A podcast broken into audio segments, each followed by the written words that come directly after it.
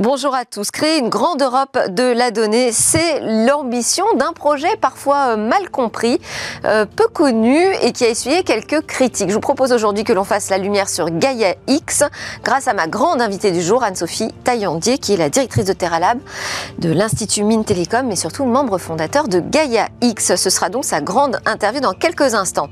Et en seconde partie, je proposerai de réécouter notre grand rendez-vous avec le monde du libre où on parle à la fois de textes européens qui viennent euh, rendre difficile le déploiement de l'open source euh, en Europe, en tout cas en l'état. Et on va aussi s'intéresser à un tout nouveau projet de data center en bois ou comment on peut réaliser des économies d'énergie aussi grâce au logiciel libre.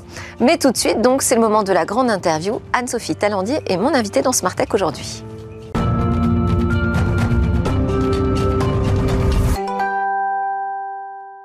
Très heureuse de recevoir Anne-Sophie Taillandier. Bonjour et bienvenue. Bonjour. Merci beaucoup d'être là avec nous. Vous allez euh, faire la lumière sur le grand projet Gaia X qui est euh, censé créer un, vaste écosystème euh, de données mais qui s'est attaché aussi euh, à ces questions du cloud souverain. Alors attaché, peut-être que c'est là où on a, eu quelques malentendus euh, au départ. On va voir ça ensemble. Je précise que vous êtes la directrice de TerraLab, qui est une, plateforme data et IA de l'Institut des mines télécom, premier groupe public de grandes écoles d'ingénieurs et de management de France, sous la tutelle du ministère de l'économie, des finances et de la souveraineté industrielle et numérique. Euh, TerraLab, c'est une plateforme qui est opérationnelle depuis 2014. Vous, vous arrivez en 2015, mhm. pratiquement euh, au début de l'aventure. À ce moment-là, on parlait beaucoup du big data. Euh, on ne savait pas quoi faire vraiment de ces données quand on était une entreprise qui collectait comme ça autant euh, de data. Est-ce qu'aujourd'hui, on sait quoi faire de toutes ces, de toutes ces informations numériques que l'on collecte Alors on sait quoi faire, c'est peut-être un peu large. En tout cas, on sait beaucoup plus quoi faire. À l'époque, c'était vraiment des entreprises seules qui venaient avec la problématique d'utiliser leurs données, de, de, tester des nouvelles architectures, la donnée transformait aussi un peu les organisations des entreprises. Enfin, il y avait beaucoup de sujets comme cela. Je pense que ça, c'est un petit peu euh, fait maintenant.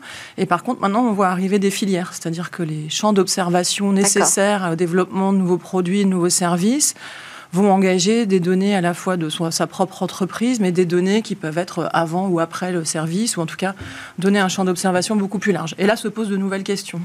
Ça veut dire que euh, les, organisations qui viennent vous voir, TerraLab, pour euh, euh, tester des nouvelles organisations, tester des nouveaux services autour du, du, big data, sont plutôt des grandes entreprises, des grands groupes, des institutions publiques? Alors, je dirais un peu de tout ça. En fait, on a accompagné plus de 85 projets euh, depuis euh, le début de l'existence de TerraLab. Un projet allant de trois mois pour une petite innovation, cinq ans pour un gros projet de recherche. On a eu à peu près euh, des projets dans tous les domaines, aussi bien en mobilité, en énergie, en santé, en industrie. Et quand je dis une filière, ça peut être un constructeur et ses, et ses fournisseurs. Donc on peut avoir des entreprises plus petites. Alors c'est vrai que les PME, ça peut être plus difficile pour eux. Euh, les PME, on a des actions. Euh, Mais vous arrivez à les accompagner quand même dans, dans, leurs projets euh, Oui, les PME, alors on est plus sur des aspects, plus tester des IA par exemple, tester des services autour de la donnée pour voir si ça peut apporter quelque chose soit dans leur réduction de coûts, soit dans les nouveaux services. Donc les PME, c'est peut-être un, peu plus visé, mais parfois on a des PME peut-être un peu plus grandes, peut-être un peu plus des ETI hein, qui vont participer dans, dans, ces grands projets de filière. Alors justement, aujourd'hui, vous avez prononcé le mot, hein, on ne parle plus tellement de big data. Maintenant, on est passé à la phase intelligence euh, euh, artificielle. Euh, c'est un sujet que, vous connaissez bien. Mais est-ce qu'on a aujourd'hui des modèles économiques véritablement construits, solides autour de l'IA alors, Même question qu'on se posait à l'époque avec le big data d'ailleurs. Alors, ça enfin, l'IA est un mot très vague et très vaste euh, qui contient énormément de choses. Dans l'IA, il y a des services qui existent déjà et qui sont déjà euh, commercialisés. Et puis, il y a des, nouveautés, il y a des innovations. Et quand je parlais tout à l'heure des filières de données, et quand on commence à échanger de la donnée, faire circuler de la donnée, la partager, créer un marché, en fait, de la donnée, là, les modèles économiques peuvent être encore euh, un peu en devenir, en tout cas. et c'est effectivement une zone d'incertitude. Moi, je travaille vraiment dans les phases amont, hein, donc accompagner les entreprises pour expérimenter des nouveaux produits, des nouveaux services, des nouvelles technologies pour voir ce que pourraient être leurs produits et services euh, dans le futur. Donc on est plutôt sur euh, cette, euh, ce moment-là où les modèles économiques peuvent être encore un peu en, construction. Ça fait beaucoup de choses qui sont, je dirais, encore un peu instables, qui font qu'il y a besoin d'une plateforme comme TerraLab qui vient donner un environnement de confiance, neutre, où on va accompagner, on va aller aider, et on va permettre de trouver dans l'écosystème aussi bien des laboratoires de recherche que des entreprises innovantes qui vont pouvoir venir aider sur la partie nouveaux produits ou nouveaux services. Pendant que nous, on va s'occuper plus de la partie, je dirais, infrastructure, accès aux données. Alors, euh, parce que on avait l'impression d'avoir beaucoup d'informations avec le big data, de ne pas savoir au départ vraiment euh, qu'en faire. Euh, aujourd'hui, avec l'IA, la marche semble plus importante. On se dit, bah, finalement, est-ce qu'en France, est-ce qu'en Europe, on a suffisamment de données pour aboutir à des choses intéressantes en matière d'intelligence artificielle. C'est-à-dire que comment est-ce qu'on fait pour passer cette étape de l'apprentissage des algorithmes qui nécessite de collecter énormément d'informations? Alors ça, c'est vraiment un élément clé, hein, euh, la donnée. Et, euh, après, on a cette richesse dans l'Europe d'être 27 États membres et on a euh, ce côté un petit peu fédéré, en fait, hein, avec des données qui sont dans différentes entreprises. On n'a pas des géants de la tech, comme on peut avoir dans d'autres pays, qui vont pouvoir avoir un accès à un nombre de données énorme et donc pouvoir être un peu autonome. Nous, on a à la fois cette richesse et cette contrainte d'être plein d'acteurs avec chacun de la donnée. Et donc, pour pouvoir avoir cette masse de données, il faut qu'on puisse évidemment la faire circuler, la partager. Et donc, ça, c'est un, élément clé qu'on cherche à, pas à régler, mais à, aider euh, dans l'initiative euh, Gaia X. Oui, donc c'est euh, en fait prendre le, problème de, de, la donnée par un autre bout, plutôt que de se dire on va miser sur des géants du numérique que l'on n'a pas, on va créer cet écosystème de données en connectant finalement chaque ressource. Alors ça veut dire installer une architecture hyper sécurisée dans laquelle tous les acteurs vont s'entendre pour partager leurs, leurs informations parce qu'elles sont très stratégiques. Oui, c'est ça. En fait, si on veut vouloir faire circuler la donnée, la donnée, elle peut avoir plus ou moins de valeur. Elle peut avoir de la valeur pour un cas d'usage et encore plus de valeur pour un autre cas d'usage, par exemple. On peut avoir de la donnée très sensible, de la donnée plus ouverte. Et donc, il faut que le, celui qui a la donnée, il puisse pouvoir la partager dans un environnement de confiance. C'est-à-dire qu'il puisse contrôler finalement l'usage qui va être fait de la donnée, là où ça va être stocké, comment est-ce qu'elle va être utilisée, etc. Donc, ça, c'est des conditions. C'est pour ça qu'on est là, on est sur un domaine qui est à la fois technique, parce qu'il faut la partie architecture technique, comme vous disiez de, pour pouvoir l'échanger. Mais il y a une partie aussi juridique mmh. qui est comment est-ce que je peux finalement juridiquement aussi euh, contrôler euh, l'usage qui va être fait de ma donnée ou euh, l'environnement dans lequel ma donnée va pouvoir se trouver. Et donc c'est à partir de cette ambition, cette problématique aussi de créer un écosystème de la donnée en Europe qu'est né le, le projet GaiaX oui, voilà, il y avait. C'est pas du tout, moi, l'histoire que, que j'avais en tête. Hein. Il y a les deux côtés. En fait, l'objectif final, c'est d'avoir ce qu'on appelle des espaces de données. Alors, un espace de données, c'est pas une centralisation hein, des données, mais c'est un espace de données, par exemple, sur euh, euh, l'industrie. Et euh, on va avoir des données sur des, certains cas d'usage qui vont venir de plein d'acteurs et qui vont pouvoir être utilisés pour ces cas d'usage-là. Et en fait, évidemment, la donnée, on a un peu du mal à la séparer de l'endroit où elle va être stockée, euh, de l'architecture technique, du cloud. Hein. le, cloud a une utilisation exponentielle, hein. donc euh, se pose aussi des questions de comment est-ce que moi je peux choisir quand je suis une entreprise un service de cloud, comment est-ce que je peux comparer les services de cloud qui existent? Alors il y a la partie euh, effectivement commerciale, mais il y a aussi la partie technique et il y a la partie sécurité et risque juridique que je prends quand je prends un service X ou Y. Donc c'est là où Gaia X entre dans le débat autour du cloud et en particulier du cloud souverain au niveau européen. Oui, voilà. Avant, on avait vraiment deux écosystèmes qui étaient séparés. Mm, mm. Hein, euh, vraiment la, la, donnée, les espaces de données, puis la partie cloud. Bon, là, avec le Gaia X, on cherche à, rassembler les deux domaines. Et effectivement, pour certaines données, euh, on a besoin d'avoir des garanties, euh, je dirais, d'immunité par rapport à des lois extraterritoriales non européennes. Et, de se dire que là, ben, je vais les stocker et on ne pourra pas y accéder euh, d'un pays euh, autre que européen. alors c'est peut-être à ce moment-là qu'il y a un malentendu, non, au départ sur euh, GaiaX, parce qu'on imaginait que c'était aussi l'initiative qui allait pouvoir porter cette ambition de souveraineté numérique dans, dans le cloud. Or, badaboum, on voit des acteurs euh, américains, les grands GAFAM, faire partie euh, du, consortium euh, GaiaX, également des acteurs importants chinois. on se dit comment est-ce qu'on peut travailler ce sujet de la souveraineté, créer nos règles sécurisées, protectrices, étanches aux règles extraterritoriales sur la donnée, tout en incluant ces acteurs? Alors ça, ça a été un grand moment dans Gaia X, hein, dans l'association, hein, qui maintenant a plus de 350 membres, hein, de savoir, euh, est-ce que, euh, après les 22 membres fondateurs, 11 français, 11 allemands, de savoir comment est-ce qu'on ouvrait euh, l'accès à l'association et aux membres. Donc il y a déjà quelque chose qu'on a, je dirais, un peu sacralisé, qui est le conseil d'administration de l'association, qui n'est accessible qu'aux entreprises dont le siège social mondial est européen. Donc ça, ça va déjà un petit peu... C'est un premier filtre. Voilà, c'est un premier filtre. Après, on voulait quand même aller chercher des standards, en tout cas pousser des, standards et des, et des règles d'interopérabilité entre les services, de portabilité et puis de sécurité. Alors, on, a, on avait le problème que enfin, je ne sais plus quel est le pourcentage, mais disons 85% des services sont, chez euh, euh, les GAFA ou, euh, ou les Chinois. Donc, peut-on faire un standard ou un process d'interopérabilité sans prendre les acteurs majeurs du marché? On a préféré les prendre en se disant que c'était encore plus fort d'arriver à des règles comme celles qu'on a faites dans Gaia X avec eux, et que c'était un petit peu compliqué de faire sans eux, alors que c'était les acteurs principaux du marché.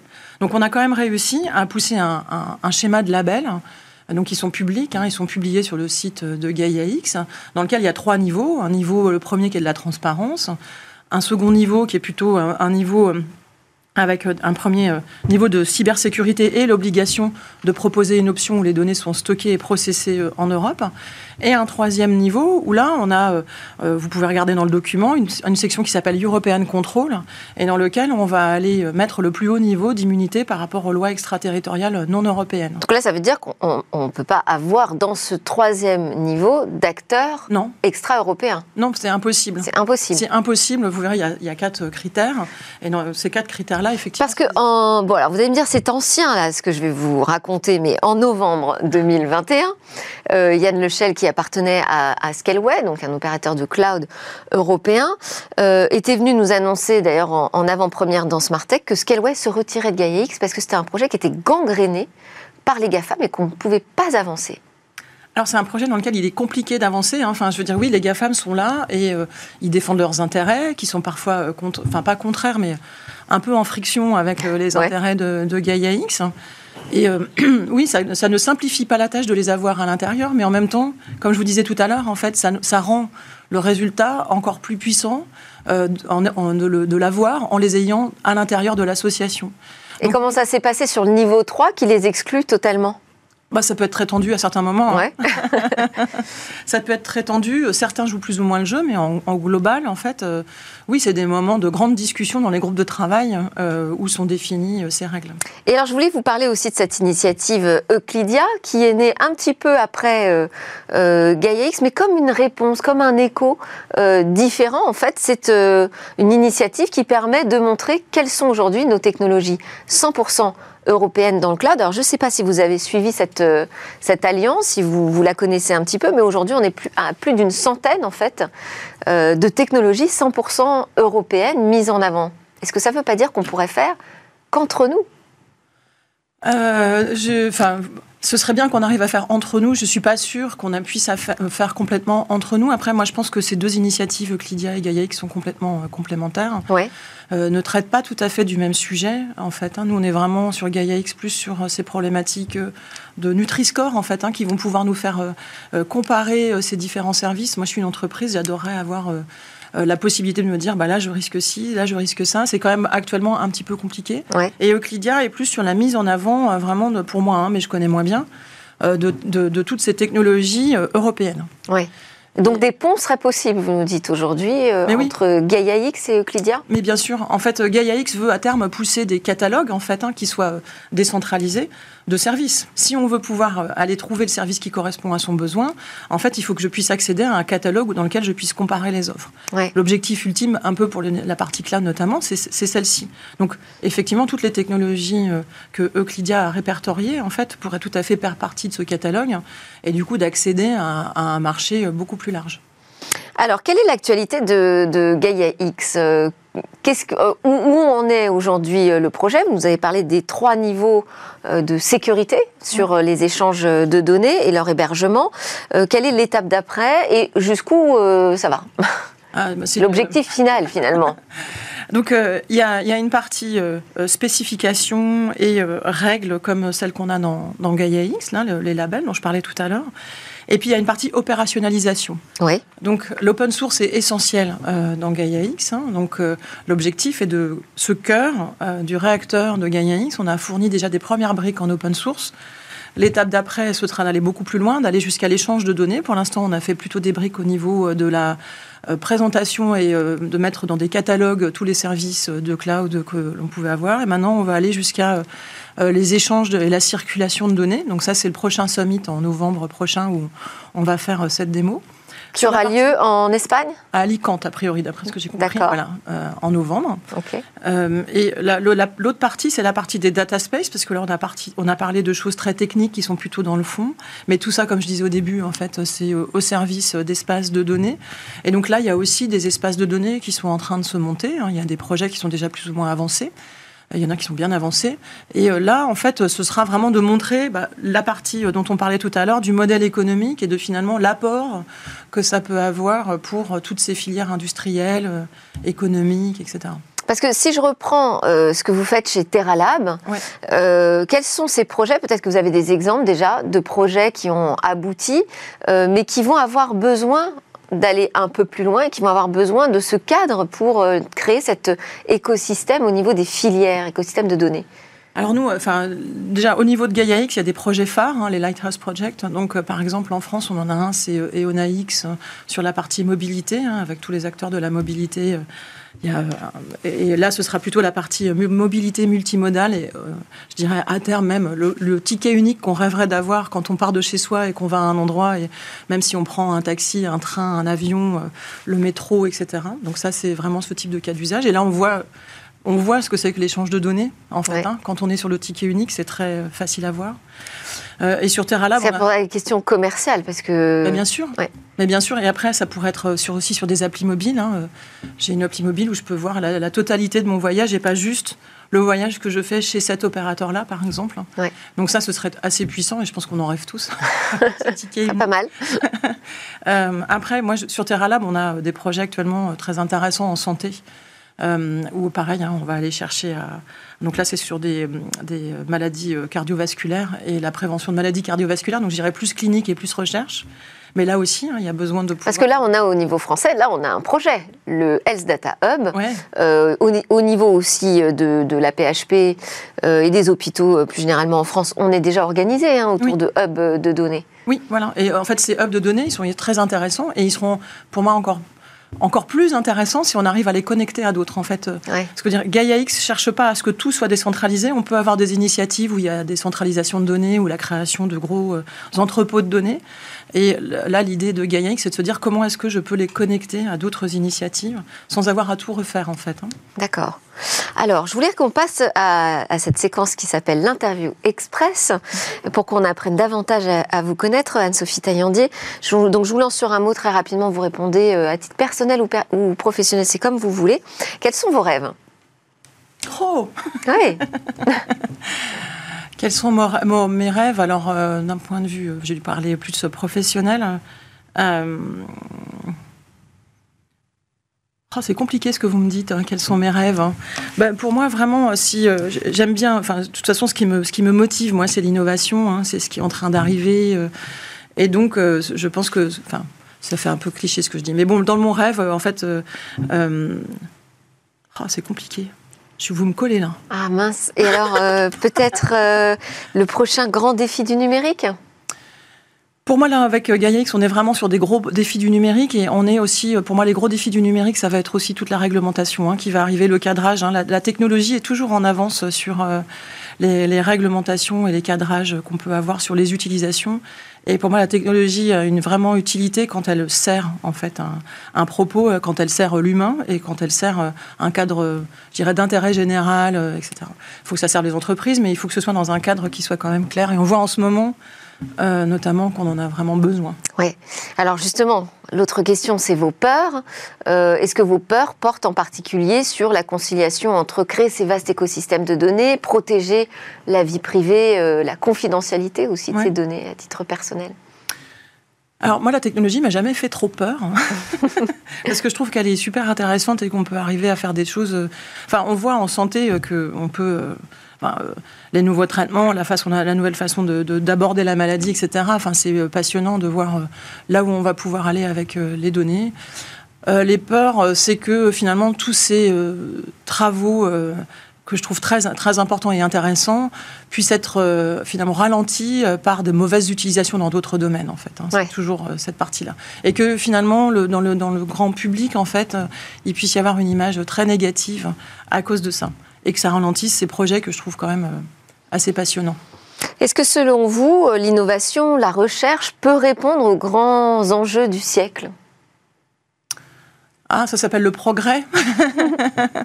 euh, d'une certaine le technosolutionnisme est pas mal attaqué aussi. Le technosolutionnisme est pas mal attaqué, mais moi j'y crois encore, en fait, même s'il n'est pas. Euh.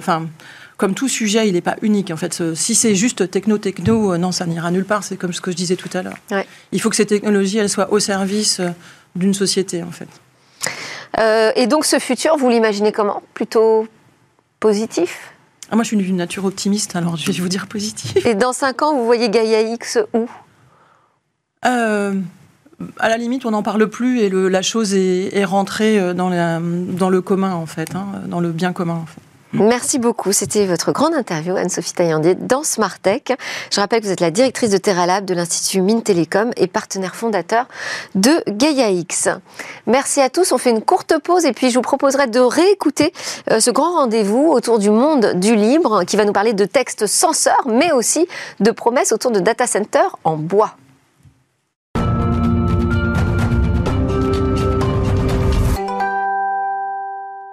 Bienvenue de retour sur le plateau de Smartech pour cette deuxième partie de l'émission. C'est notre grand rendez-vous avec le monde du libre. Rendez-vous régulier assuré par Jean-Paul Smets. Merci beaucoup Jean-Paul, PDG de Rapid Space. Et aujourd'hui, tu es venu Jean-Paul avec François Tournesac, qui est le cofondateur de Impléon, impliqué dans un projet dont on va parler, Wooden Data Center, euh, un projet donc de data center en bois comme le titre de euh, cette séquence l'indique. Bienvenue euh, sur ce plateau. On va commencer avec des actualités du monde du libre euh, et Jean-Paul, et ensuite on, s'intéressera à votre, à votre projet. Alors Jean-Paul, deux grandes actus. Donc la première, euh, bah, qui contracte, j'ai envie de dire, le, monde du libre, c'est l'arrivée de nouveaux textes, de lois, des règlements qui euh, instituent des mécanismes qui vont pénaliser directement les logiciels libres en Europe. Et l'autre, la seconde plus positive, eh c'est ton voyage à Prague qui t'a permis de découvrir ces initiatives dans le libre du côté des matériels durables. On va commencer donc avec cette accumulation de lois qui vont contre, tu nous dis, le logiciel libre, en tout cas largement compliquer la vie de cet écosystème. Qu'est-ce qui se passe là, Jean-Paul? En fait, je, ne comprends pas ce qui se passe parce que quand on va à Prague, on voit des choses extraordinaires. Il y a un foisonnement de création et le libre, c'est des entreprises qui travaillent avec des entreprises et qui font qu'aujourd'hui, en fait, on a une autonomie numérique complète en Europe. C'est génial. Puis après, on rentre et on voit un texte de Thierry Bruton du euh, fait, qui a été euh, en fait validé par le Parlement le 9 mai 2023 sur la Parlement européen. Oui, les régulations de l'intelligence artificielle. Et que propose ce texte D'interdire la publication de certains logiciels libres. C'est-à-dire, euh, en fait, l'article 28b dit que tout créateur d'un modèle de fondation pour l'intelligence artificielle, y compris fourni sous forme de logiciel libre, avant de le publier, doit se soumettre à une batterie de tests déjà, c'est bizarre parce que les logiciels libres, on commence par les publier pour les développer ensemble. Ça se pose un premier gros problème. Et on ne va pas d'abord demander la permission de travailler ensemble. Et le résultat, on ne le connaît qu'après avoir travaillé ensemble. Mais là, on nous demande de prévoir le résultat d'un travail qui n'a pas été fait avant de publier le logiciel. Et il faut vérifier que ça protège la démocratie, qu'il euh, n'y a pas de biais dans les informations, que ça ne va pas consommer trop de gaz à effet de serre ni trop de matériaux, qu'on a des mécanismes d'assurance qualité pour tracer du début à la fin du développement du logiciel la conformité avec toutes les lois européennes, que c'est bien dans le registre européen de l'IA, euh, que ça respecte les règles de transparence, que les textes, si on génère des textes, ne vont pas contredire des lois en matière de copyright ou d'autres lois européennes. Donc en fait, on demande à l'auteur du logiciel qui ne l'a pas encore développé, en fait, de, euh, de cocher toutes les cases des bonnes intentions. Bref, on lui demande de prouver l'impossible, ce qui coûte forcément très cher. Il n'est pas rémunéré. Donc moi, ce que je me dis, c'est une loi pareille avec euh, ça, des projets comme Euleteria, on en avait parlé il y a deux mmh. ans. Euleteria, c'est le OpenAI européen libre. Bah, ça peut plus exister. Et euh, donc moi, je ne comprends pas ce qui se passe. Est-ce que c'est la première fois qu'en Europe, on adopte une telle position qui va euh, à l'encontre finalement du développement de logiciels libres? En fait, c'est ça qui est inquiétant. C'est, si c'était la première fois, on pourrait se dire, il y a quelques personnes qui n'ont pas compris et on peut leur expliquer. Mais c'est la quatrième fois en fait. Au moins. Donc avant, on a eu le Cyber Resilience Act, qui en fait date de septembre 2022, dont on a parlé plus récemment. On a vu des articles de la fondation euh, Python. Et que dit le Cyber Resilience Act? C'est que si vous publiez un logiciel libre, et que ce logiciel libre contient une faille de sécurité, vous pouvez avoir une amende de 15 millions d'euros. Alors plus précisément, si vous êtes une entreprise qui publie un logiciel libre, comme euh, Bosch peut le faire, mais comme de nombreuses entreprises, EDF publie des logiciels libres euh, donc sur lesquels ils gagnent rien, mais qui servent en fait à alimenter les communautés de recherche sur euh, des questions de conception assistée par ordinateur. Donc vous le publiez, il y a une faille de sécurité, mais ce qui est le pire, c'est que vous le publiez, quelqu'un d'autre l'utilise, en fait un produit commercial, le produit commercial est commercialisé, des gens l'utilisent, il y a une faille de sécurité. Celui qui est responsable de la faille de sécurité, c'est pas celui qui a écrit le logiciel et qui n'a jamais été rémunéré non, pardon, c'est celui qui a écrit le logiciel et qui n'a jamais été rémunéré, et non pas celui qui l'a embarqué dans un produit commercial et qui est rémunéré. Et donc c'est extrêmement injuste. Et euh, la seule chose qu'on propose aux auteurs de logiciels libres, euh, c'est de dire bah, mettez-le dans une fondation. 90% euh, des fondations sont américaines. Donc mettez-le quelque part qui va être soumis en fait au Foreign Intelligence Surveillance Act, aux lois extraterritoriales américaines. Donc là, c'est pas le résultat concret, c'est pas qu'on va plus faire euh, mais c'est qu'en fait tous les logiciels libres européens venant d'entreprises euh, qui étaient publiés directement, si ces entreprises veulent ne pas subir les conséquences du CRA, il faut qu'elles le transmettent dans des fondations pour la plupart américaines. On perd alors de la souveraineté numérique. Et on a aussi en France des dispositifs équivalents. On a des choses du même genre, mais c'est pas fait exprès. C'est les conséquences de la façon dont ça a été fait. Donc, par exemple, au lieu de parler de biens publics numériques, qui est le concept de partage du logiciel libre validé par les Nations Unies, la France promeut les communs, numériques. Et les communs numériques, c'est la gouvernance et pas la licence. Donc dans les communs numériques, il y a des choses qui sont pas libres, mais dans les communs numériques, si c'est fait par une entreprise, c'est exclu. Et donc, quand on voit les premiers textes sur les communs numériques qui ont été publiés. Or, il y a des entreprises derrière les logiciels libres. Ben oui, il y a ce qu'on explique régulièrement dans Smartech. La majorité des logiciels libres en Europe, c'est fait par des petites entreprises. Mais donc, ils ne sont pas dans les communs numériques. Mm. Et donc, la France promeut quelque chose qui, c'est pas que ça les exclut. Dans les faits, ça les exclut, mais en, en faisant la promotion d'un certain type de gouvernance, on exclut en fait la majorité de la création. Et si on va plus loin, si on regarde le Secnum Cloud, vous regardez qui est Secnum Cloud aujourd'hui, quelles sont les technologies au cœur des offres Secnum Cloud? Elles sont toutes propriétaires et américaines. Pourtant, on a des technologies libres de cloud, euh, je l'avais nommé OpenSVC, Vates, Linbit, on en a plein en Europe et elles sont utilisées par les GAFAM. Mais elles ne sont pas dans les offres Secnum Cloud parce que, donc j'ai demandé à Alain Garnier qui en Parce que quoi alors, oui? J'ai demandé à Alain Garnier ce qui arrive. Vous prenez un logiciel propriétaire. Tout ce que vous avez à faire, c'est signer un bout de papier, montrer le bout de papier à l'ANSI. S'il y a ce qu'il faut dans le contrat, vous allez pouvoir passer la qualification. Mais si vous prenez du libre, on vous demande de vérifier chaque commit un par un pour s'assurer qu'il est conforme. Et comme la qualification, c'est chez vous et pas chez votre sous-traitant. Si jamais vous sous-traitez, vous faites appel à la communauté. Pour que la qualification vaille, il faudrait que vous demandiez à la communauté d'être elle-même qualifiée. Donc c'est tout un système qui fait que vous prenez un logiciel propriétaire un bout de papier, vous prenez un logiciel libre, un processus infini, infaisable. Alors, euh, quelles conséquences on peut imaginer justement à cette accumulation là de, contraintes, de nouvelles contraintes en Europe? Vous mettez des lois qui coûtent très cher à mettre en œuvre et qui rapportent rien. En gros, ben les gens partent. C'est basique. Puis euh, pour les créateurs, euh, quand vous empêchez de créer, euh, ils partent aussi. Mm. Ils vont se réfugier, c'est généralement des réfugiés politiques, on voit ça en Chine.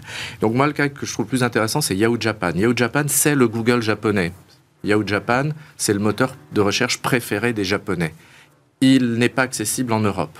Pas parce que le gouvernement français ou l'Europe a censuré Yahoo Japan, mais parce que Yahoo Japan, pour ne pas avoir à payer les coûts qu'ils estiment très élevé du RGPD, parce qu'ils l'ont interprété de façon un peu perfectionniste à la lettre, euh, comme peuvent faire les Japonais, mais ils ont tellement peur de ne pas le respecter qu'ils disent pour quelques Japonais qui habitent en Europe, c'est plus simple, on bloque la Yahoo Japan, fini. Et donc, ça veut dire que si on veut faire du Yahoo Japan en Europe, il faut installer un VPN pour faire croire à son PC qu'on est au Japon. Hum. Donc ça ressemble vraiment à ce que je fais quand je vais en Chine, où je dois installer un VPN pour continuer à utiliser Google en Chine. Ah ben, moi, ça me fait penser aussi à Google qui nous annonce que Bard ne sera pas disponible en Europe ah, ah bah, pour des raisons aussi de contraintes réglementaires, en tout cas pour l'instant. Euh, est-ce que euh, ça veut dire par exemple que GitHub pourrait quitter l'Europe? Alors on n'en est pas là, mais c'est un risque possible parce que ce qu'il faut voir, c'est que le type de loi qu'on est en train de faire passer en Europe, c'est exactement le même genre que ce qu'il y a eu en Chine il y a 10 ans. En Chine, c'est au nom de l'intérêt du peuple, c'est-à-dire du Parti communiste.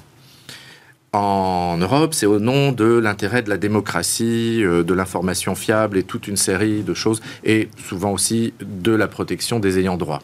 En fait, la protection des ayants droit conduit aux attaques les plus euh, violentes sur les services en ligne. Donc les raisons ne sont pas les mêmes, mais les faits elles-mêmes. Et donc il suffit de regarder ce qui se passe en Chine. En Chine, il n'y a pas GitHub. Il y a mm. des services équivalents et dedans, il y a beaucoup moins de choses. Donc on aura des équivalents avec beaucoup moins de choses. Il y a peu d'opérateurs de cloud en Chine. 3. Mais les équipes de l'opérateur ont accès à GitHub officiellement parce que dans les réseaux des centres de R&D des opérateurs de cloud chinois, la loi chinoise ne s'applique pas puisqu'il faut quand même donner euh, l'accès aux technologies étrangères. Elle ne s'applique qu'aux PME.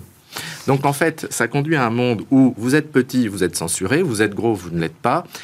Et euh, quand les gens en ont marre, ils partent. C'est pour ça que nous, par exemple. Mais alors, ils vont partir où? Ils vont partir où? Ces créateurs de logiciels libres Ils allaient aux États-Unis ou en Europe. Nous, on a des développeurs chinois qui sont venus comme ça en Europe. Mais euh, je ne sais pas trop où on va pouvoir aller maintenant parce que euh, il y a de plus en plus de lois de ce type dans de plus en plus de pays. moi, ce que je peux voir, la, la meilleure, le meilleur prédicteur, c'est la Chine. Donc, il faut se préparer à avoir des VPN.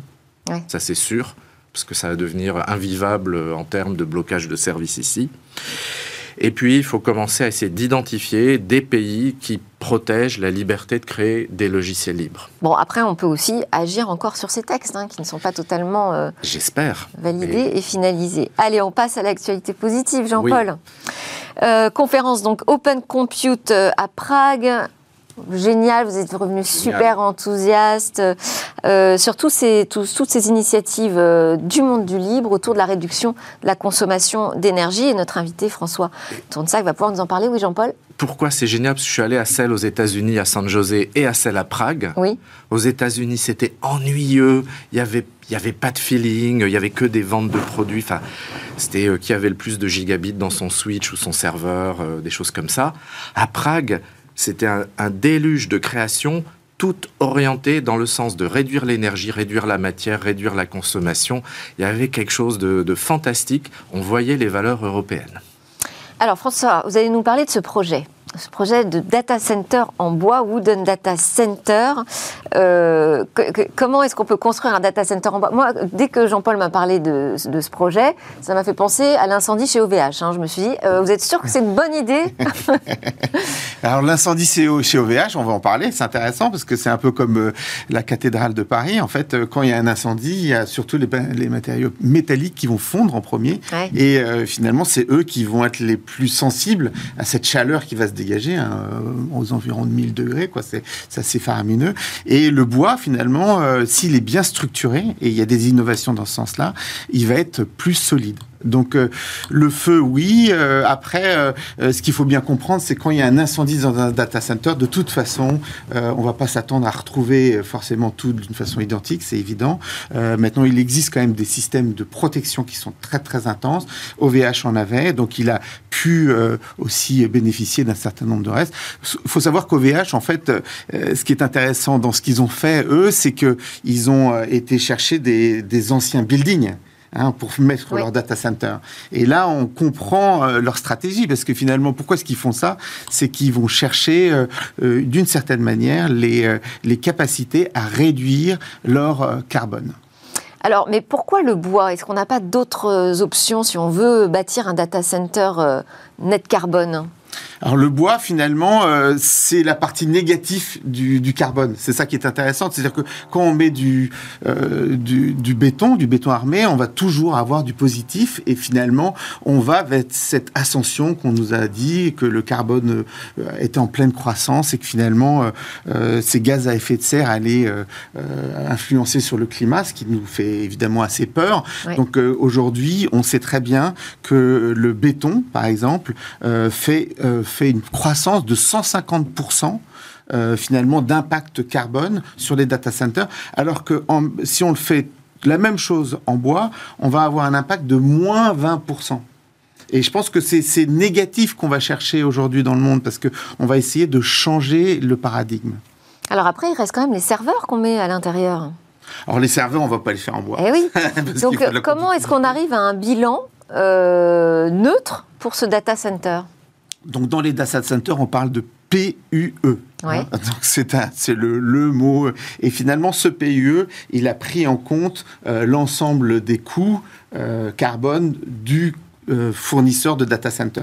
Et, et donc, on va s'intéresser à... de sa fabrication. De sa fabrication. Donc, c'est vraiment une vision personnelle, comment gérer au mieux, euh, finalement, euh, ma consommation carbone. Donc, je t'avais dit, OVH, par exemple, il a décidé de se mettre dans des data centers qui sont des anciennes usines, mm. donc de façon à pas re investir dans un, un, un, un coefficient carbone euh, positif. Donc, Et là, sur ce projet, justement, vous avez travaillé aussi sur cette chaîne logistique, parce que là, vous allez bâtir des nouveaux data centers. Donc, on va bâtir des data centers. Donc, on va, il, y a, il va y avoir plusieurs impacts. D'abord, la fabrication va être locale. Donc, on va utiliser des, des on va avoir moins de transport, puisqu'on va utiliser des bois locaux. On va bénéficier de ces lamellés collés euh, nouveaux qui permettent de construire des immeubles. On en voit un certain nombre fleurir hein, en France. On a vu à Issy-les-Moulineaux récemment un en béton, un en bois, et ils font 6, et puis ça va jusqu'à 30 étages, hein, donc c'est assez impressionnant. Donc la, nouvelle, la nouveauté, c'est lamellé collé, croisés, qui vont faire euh, la, structure, et ensuite on va avoir finalement un accès au bois local, euh, ce qui va nous permettre de construire partout dans le monde, localement, sans avoir, avoir des déplacements de bateaux, euh, etc. Et si on regarde un peu plus précisément sur la partie du rack, Hein, puisque finalement on peut aller dans le building, mais on peut aller dans le rack. Euh, sur le rack, on va s'intéresser à euh, en fait changer le paradigme des, des racks qui sont aujourd'hui en, en, acier. Hein, euh, les, il faut se représenter que les racks en acier des data centers représentent aujourd'hui la même production que toutes les voitures en Allemagne. Donc c'est c'est Ah oui. massif. Impressionnant. C'est massif. Et, et, et, de ce fait-là, si on transforme toute cette production en bois, euh, on va avoir un impact, un impact, carbone ouais. qui va être gigantesque. Ouais. Et, et, donc là, il y a, y a, vraiment un enjeu euh, pour l'Europe beaucoup plus important que pour les États-Unis, hein, hein, puisque finalement, et, et comme euh, l'a dit Jean-Paul, finalement, on est dans une, dans une situation où les Européens ont plus d'innovation technologique au sein des data centers, puisque finalement, ils ont une pression au niveau du coût euh, de l'énergie, hein, parce que c'est le gaz, c'est ça nous a impacté. Euh, donc ça, ça va créer des innovations et aussi une, une, une, volonté très farouche de réduire notre consommation carbone, puisqu'on on est déjà leader, mais on veut faire mieux que tout le monde.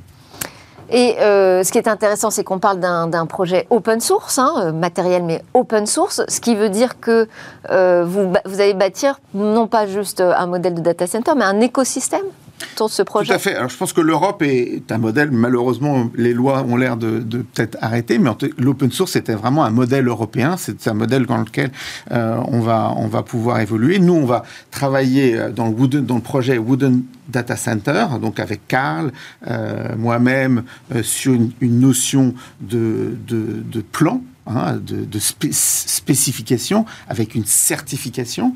Et, euh, et, en fait on va aussi pouvoir faire du consulting de façon à pouvoir euh, dire aux acteurs du marché comment faire ce genre comment s'approprier cette, cette, cette, technologie qui peut faire des grands data centers des data centers, ce qu'on appelle containers, hein, puisqu'ils vont s'adapter un petit peu plus facilement. On voit ça dans, dans le monde de la 5G, hein, puisqu'on va se rapprocher de l'utilisateur.